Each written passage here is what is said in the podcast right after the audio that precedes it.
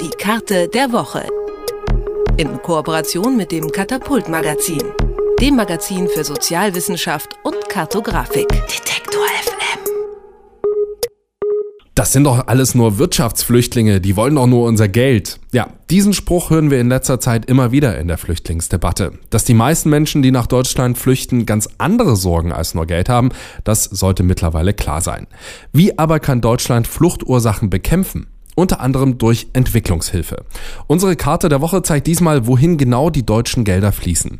Tim Ehlers vom Katapult Magazin kann mir das jetzt genau erklären. Hallo Tim. Hallo Erik. Tim, wie viel Geld gibt Deutschland für Entwicklungshilfe aus und ist das viel oder wenig im weltweiten Vergleich? Fürs Jahr 2015 habe ich einen Wert gefunden von 16 Milliarden Euro, die an Nettoleistungen geflossen sind. Brutto wären das ein bisschen mehr. Das sind ungefähr 0,52 Prozent des Bruttonationalprodukts. Das ist im Welt weltweiten Vergleich okay. Es ist allerdings bei weitem nicht das, was die UN eigentlich beschlossen hat, und zwar ein Mindestwert von 0,7 Prozent des Bruttonationaleinkommens. Das erreichen aber wirklich nur die wenigsten Staaten, die eben in der OECD sind und an diesem Entwicklungshilfeprogramm mitmachen. Beispielsweise Schweden ist ein Beispiel dafür, die eben diesen Wert überschritten haben. Diese liegen, glaube ich, bei ungefähr einem Prozent des Einkommens, das sie eben ausgeben. Okay, wohin fließt denn aber die deutsche Entwicklungshilfe eigentlich genau? Wir haben auf unserer Karte eben dargestellt, welches die Top-Länder sind, an die Deutschland Entwicklungshilfe zahlt. Und darunter sind zum Beispiel Länder wie Myanmar, Indien, aber auch noch China. Die Werte beziehen sich allerdings auf 2014. Bei den ärmsten der armen Länder, wie zum Beispiel Syrien, verstehe ich, dass die Entwicklungshilfe bekommen von Deutschland. Aber laut der Karte fließen ja auch Entwicklungshilfen nach China, ein Land,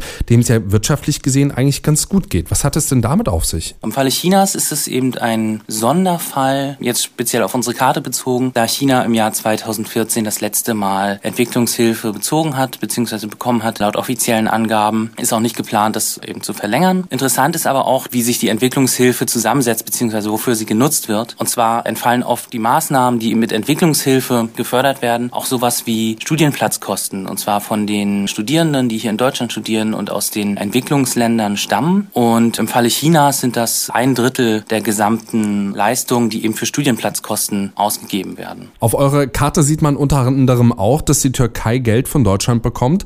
Auf einer zweiten Karte sieht man allerdings auch, dass die Türkei massig Entwicklungshilfe selbst in andere Länder gibt. Was hat es denn damit genau auf sich? Im Falle Türkeis, da muss man nochmal unterscheiden. Auf unserer zweiten Karte haben wir eben äh, die humanitäre Hilfe aufgelistet, beziehungsweise welche Länder die größten Geber der humanitären Hilfe sind. Da muss man eben zunächst einmal unterscheiden. Was ist humanitäre Hilfe, was ist Entwicklungshilfe? Entwicklungshilfe ist eher, da fördert man längerfristige Projekte, wie zum Beispiel den Aufbau von Infrastrukturen, Förderung von einer bestimmten Politik, Bildung, Armut äh, verringern, Kindersterblichkeit verringern, solche Sachen. Bei der humanitären Hilfe sind das eher ja, Gelder für kurzfristige Maßnahmen. Das heißt zum Beispiel bei Konflikten, Naturkatastrophen und so weiter wird humanitäre Hilfe gezahlt. Und im Falle der Türkei ist es eben so, dass die natürlich viel Geld dafür ausgegeben haben, dass sie äh, zum Beispiel Flüchtlingscamps ähm, in Syrien finanziell unterstützt haben oder mit aufgebaut haben. Und dadurch haben sie eben viel humanitäre Hilfe geleistet. Das ist jetzt natürlich so eine Definitionssache. Und Deutschland hat eben viel humanitäre Hilfe, aber auch Entwicklungshilfe an die Türkei gezahlt. Das nimmt sich ungefähr, also ist ungefähr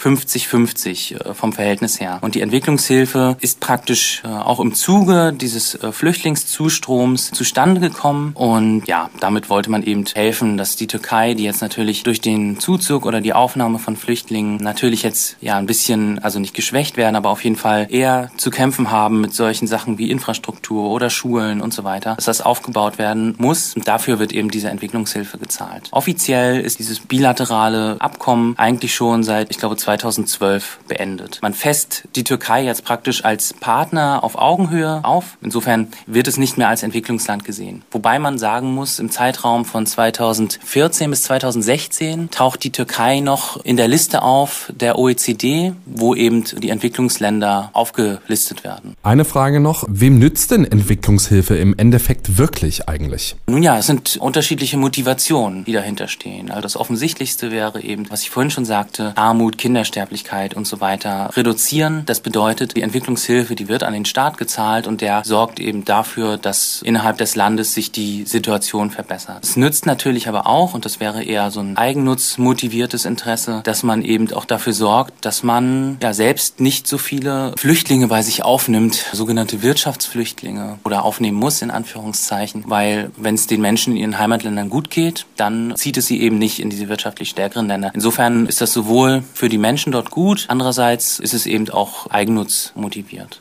Tim Ehlers ist das vom Katapult-Magazin und er hat mit Hilfe der Karte der Woche erklärt, wohin unsere deutschen Entwicklungshilfegelder eigentlich fließen. Vielen Dank. Danke auch. Alle Beiträge, Reportagen und Interviews können Sie jederzeit nachhören im Netz auf detektor.fm.